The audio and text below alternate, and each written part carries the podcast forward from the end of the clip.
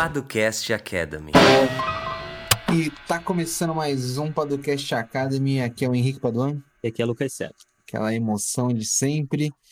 Uh, Para quem tá chegando agora e não nos conhece ainda, nós somos os fundadores da Paduan 7 e do Jurídico por Assinatura, que é uma plataforma que oferece proteção jurídica para startups e empresas de tecnologia. Então, se você quer conhecer um pouquinho mais do nosso modelo de negócio, o que a gente oferece, quanto custa, é só entrar no link que vai estar aqui na descrição, juridicoporassinatura.com ou juridicoparastartups.com. Dá uma olhada lá, tá tudo bem explicadinho. Mas caso você fique com alguma dúvida ou queira conversar com a gente, o que, que a pessoa pode fazer, certo? Então, ela pode marcar uma reunião, Henrique. Uma reunião online, gratuita, pelo nosso site, né? Tanto o site da Paduan Seta quanto o site do Jurídico por Assinatura. A gente tem lá a nossa agenda disponível. Aí você escolhe lá o melhor horário para você, o melhor dia também, de acordo com a nossa disponibilidade. A gente bate o papo, tira suas dúvidas jurídicas ou sobre os nossos planos e assim, e assim vai, né, Henrique? Simples, fácil, eficiente. Isso. Agenda aberta e gratuita você não encontra em qualquer lugar, né, certo? É, não sei. Não sei, não, não posso afirmar, mas eu sei que aqui você a encontra. É, e ela foi, é e sempre será gratuita e aberta, né, certo? É importante a gente deixar É isso. Esse é, esse é o tri, essa é a tríade. Exatamente. Excelente. O que a gente vai falar hoje? Cara, hoje a gente vai falar sobre planejamento tributário, né? É um tema que às vezes a gente toca aqui alguns episódios sobre tributos, impostos, enfim. E a gente lá atrás falou sobre regimes tributários, né, Henrique? Tem um Uhum. episódio só dedicado a isso, um episódio já antigo, se não me engano. Não sei, o tempo passa tão rápido que eu já não sei se é antigo ou não, mas eu acho que é. É, talvez de um ano atrás, pode ser. Mas, enfim, é, e a gente já falou também sobre tributação de software, então você que tem dúvidas sobre o assunto pode ir lá, né? Então a gente vai hoje falar um pouquinho planejamento tributário, o que, que é, como é que funciona, o que, que você pode fazer, se se aplica a startups, empresas de tecnologia ou não, e assim por diante. É isso. É, então, vamos pro episódio, né? Vamos embora.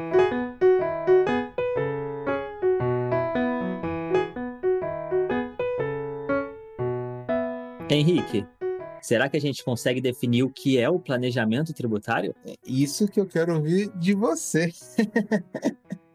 Ah, Porque- entendi. É, entendeu? Porque às vezes quando a gente fala de planejamento tributário, o pessoal acha que é, é treta, que você tá fazendo alguma coisa não é, não? ilícita. Então, não sei, depende aí da sua definição. você tá fazendo uma coisa ilícita, você tá. é, ou então. é, Ludibriando o ficho. exatamente, né? Né? Mas será que é isso mesmo? É, então, Henrique, não, não é. Assim, é, quer dizer, eu não posso afirmar aqui é, como Hum. cada empresa está cuidando do- dos seus tributos e se ela está fazendo isso de maneira legal ou ilegal, né?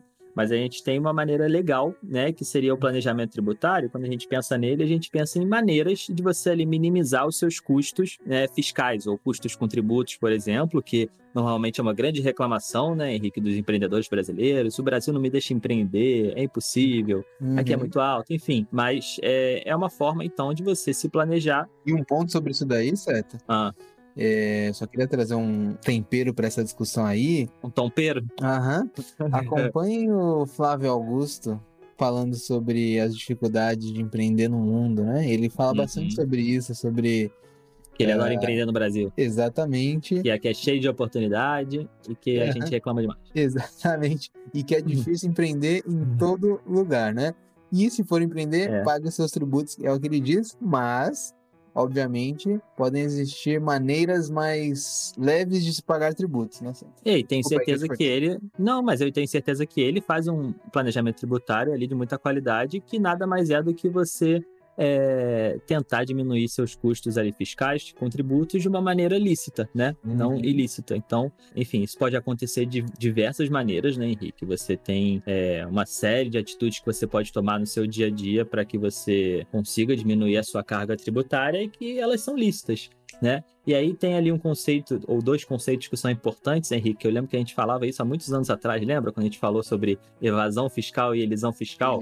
Eu lembro disso. Uhum. É, exato. E que, assim, no fim das contas, são dois, dois conceitos que eles têm ali umas polêmicas, tem gente que não concorda e tal. Mas só por alto para o pessoal entender o que seria lícito ou o que seria ilícito, né? É, normalmente se entende que a evasão fiscal é ilícita, porque seria, por exemplo, uma sonegação de imposto. Você uhum. ali não declarar algum tipo de renda que você teve, ou você não emitir uma nota fiscal. Então você está ali de alguma forma fraudando o sistema ou simulando alguma coisa para você uhum. pagar menos tributo. Isso é ilícito.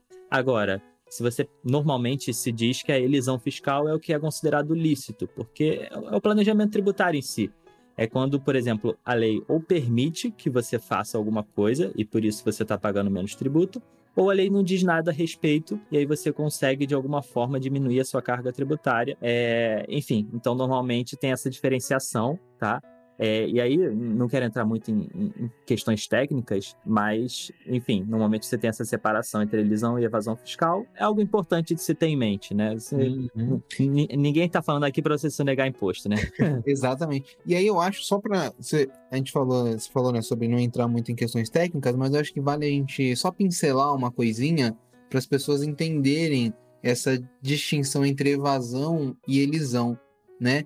Que é o fato gerador do tributo. Ao, ao, quem é empresário já deve ter ouvido falar sobre isso, né? Mas é aquele fato que gera o tributo, como o próprio nome diz, né? Uhum. Se aquela situação é, acontecer na realidade, você vai ter a obrigação de pagar certo tributo, né? Por isso um fato é. gerador.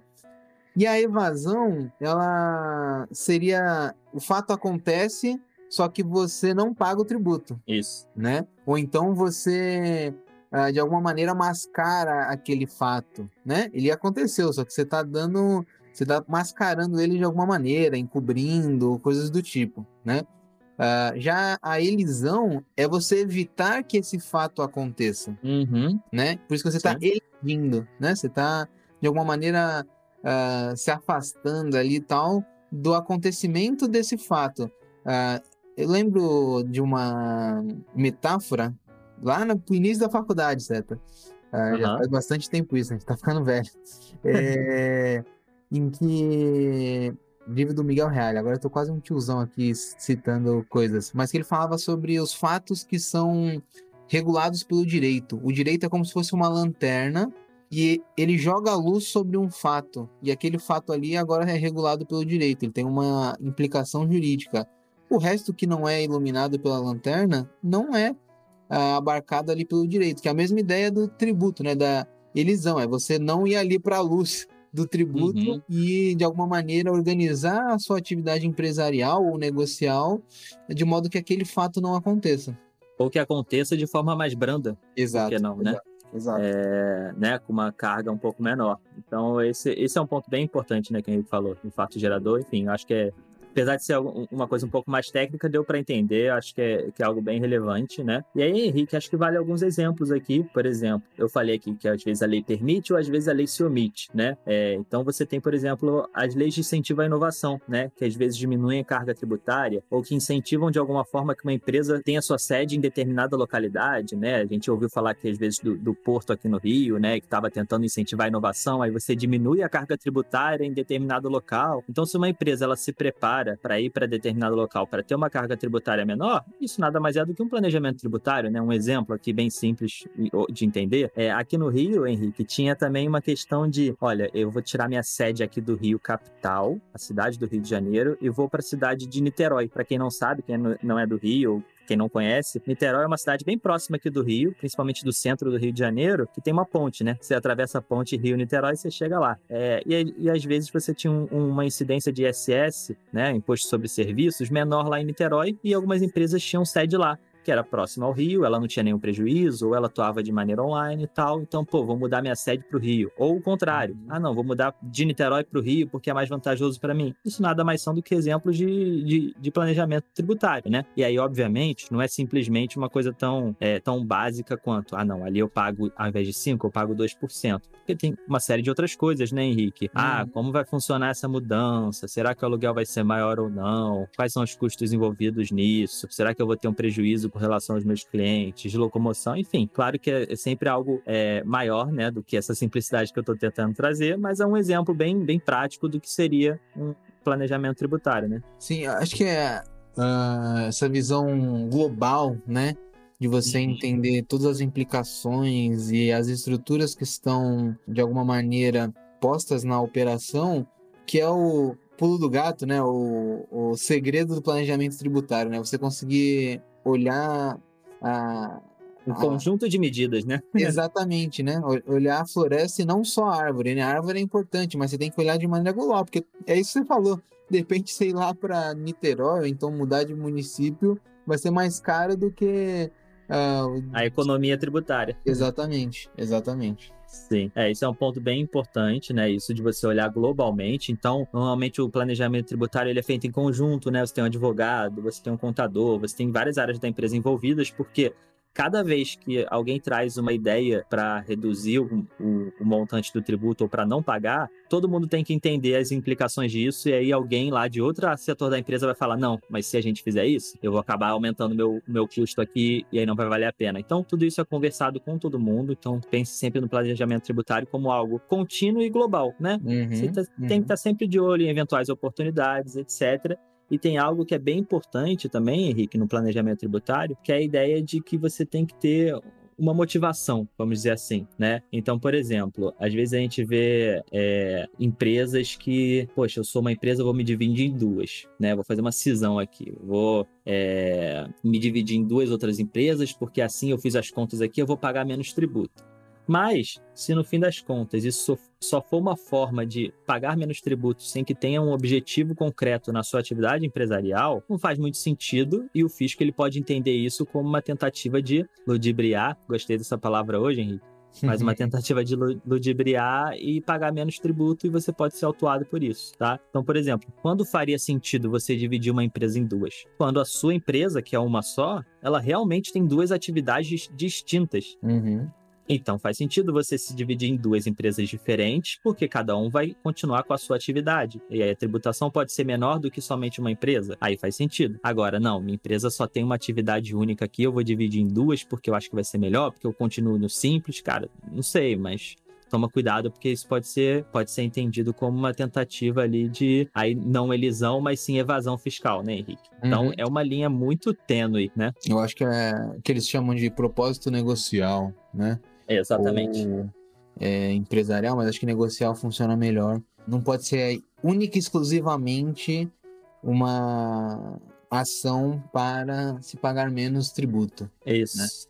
É, você tem um propósito nesse negócio ou não? É só Exato. pagar menos tributo. Então, propósito negocial é, é a pessoal- expressão usada e cai muito bem, né? O pessoal gosta bastante de propósito, né, Seta?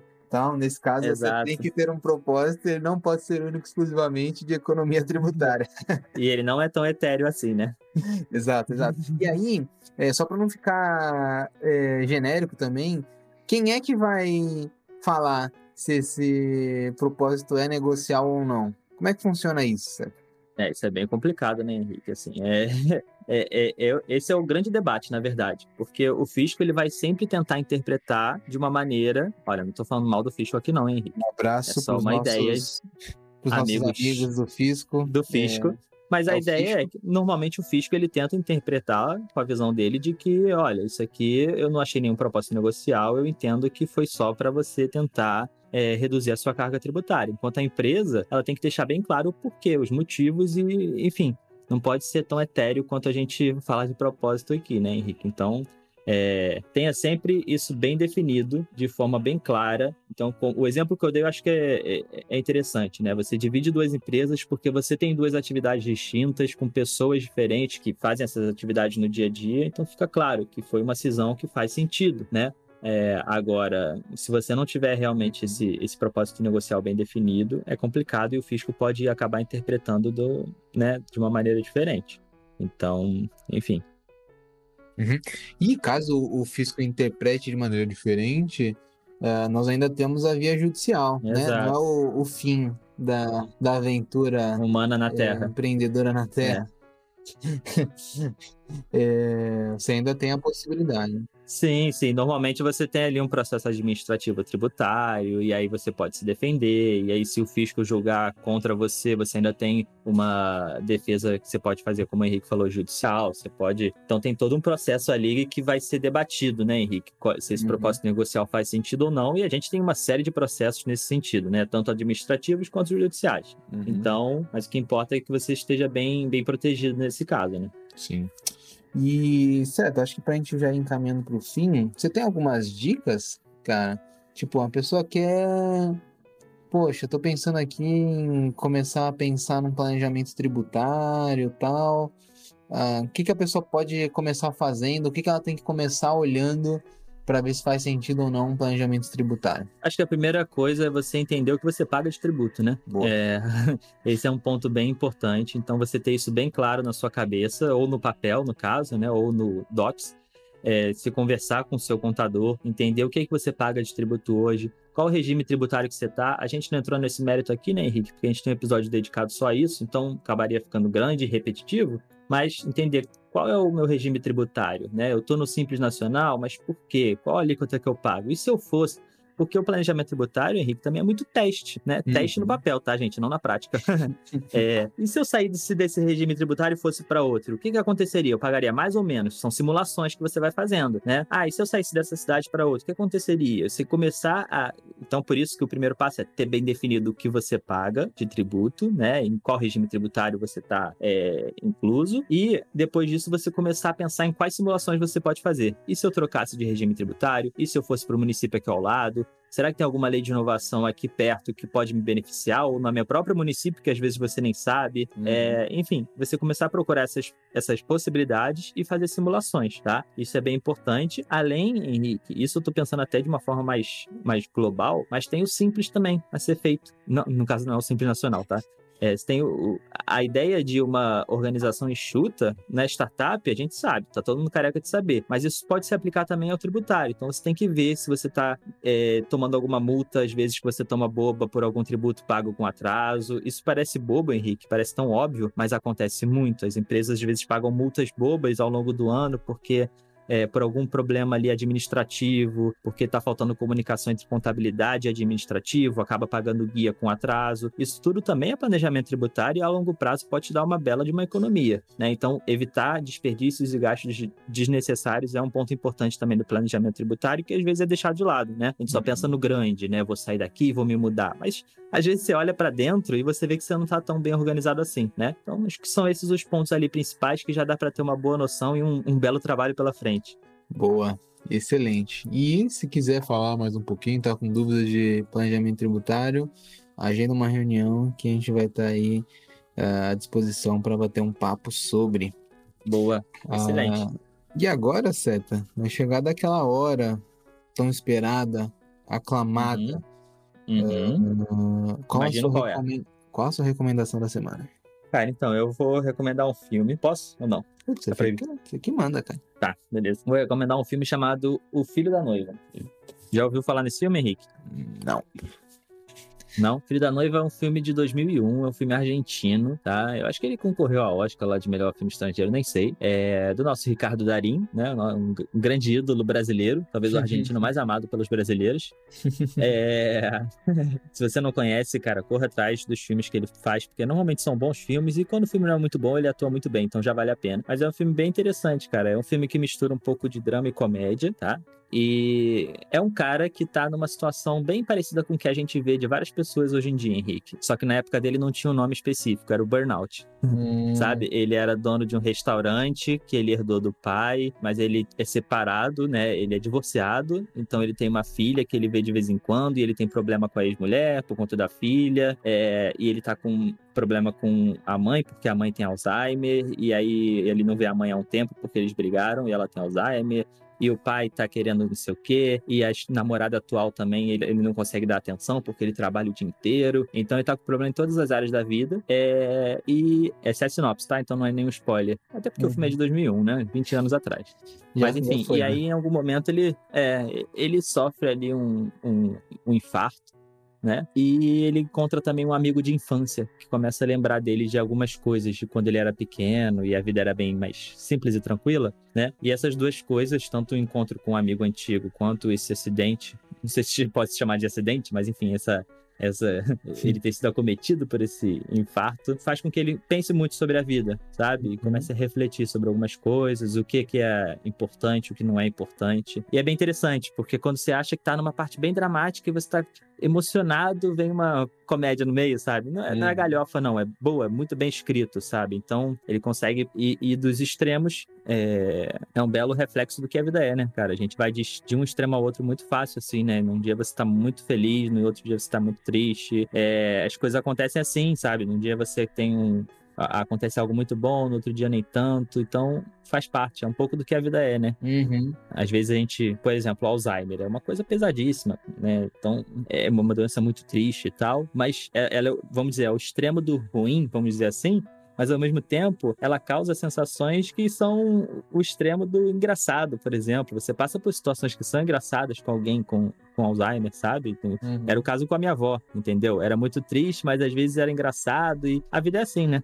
Até nas coisas mais tristes a gente consegue achar algum, algum tipo de, de felicidade. Então, é um filme um pouco sobre isso, então vale a pena ir para assistir O Filho da Noiva. Caramba. El Hijo de la Novia.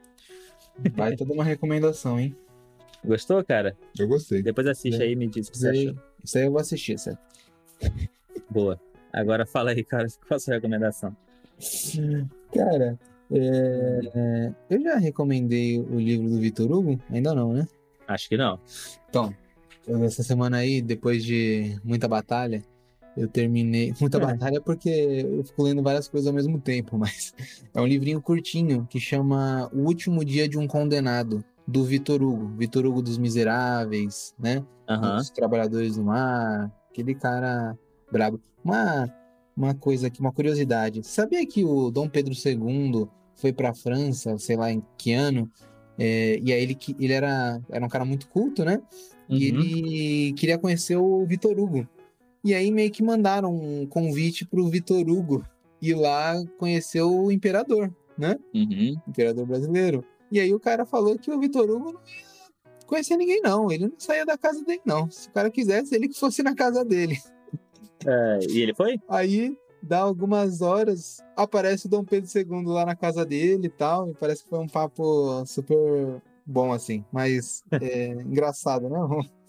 É, essa situação. Mas enfim, esse livro conta uh, os últimos. Não é o último dia apenas, né? Mas são os últimos dias de um condenado à morte na França uh, ali pós-revolucionária, né? Porque já tinha a guilhotina. É... E aí mostra a aflição dele e o misto de sentimentos uh, ao saber que a vida dele tá com dia e hora marcada para acabar, né? E a, a escrita do Vitor Hugo é algo impressionante como você consegue estar tá na história e sentir. Tem uma, um momento em que ele te dá um, um pinguinho de esperança, sabe? Uhum. De que o cara vai conseguir se livrar tal. E aí daqui a pouco a esperança acaba. O cara não consegue, né? E parece até que você tá vendo um filme, né? Porque a gente olha com os olhos da, dessa modernidade, dessa, da nossa contemporaneidade, e parece que você tá vendo um filme, né? Da cena do, do cara lá conversando com o guarda e tudo mais. Então fica aí minha recomendação. O último dia de um condenado do grande Vitor Hugo. Boa, cara. Excelente recomendação também. Vou, vou ler. Nunca li, não. Vale a pena, cara. Um livrinho bem curtinho. Você lê rapidinho. Se focar nele, você lê em um dia. Boa, bom demais, então. É isso, né, Henrique? Então, então é isso. Um abraço é isso, virtual. Nos na próxima semana. Valeu. Valeu. Edição Guilherme Gadini.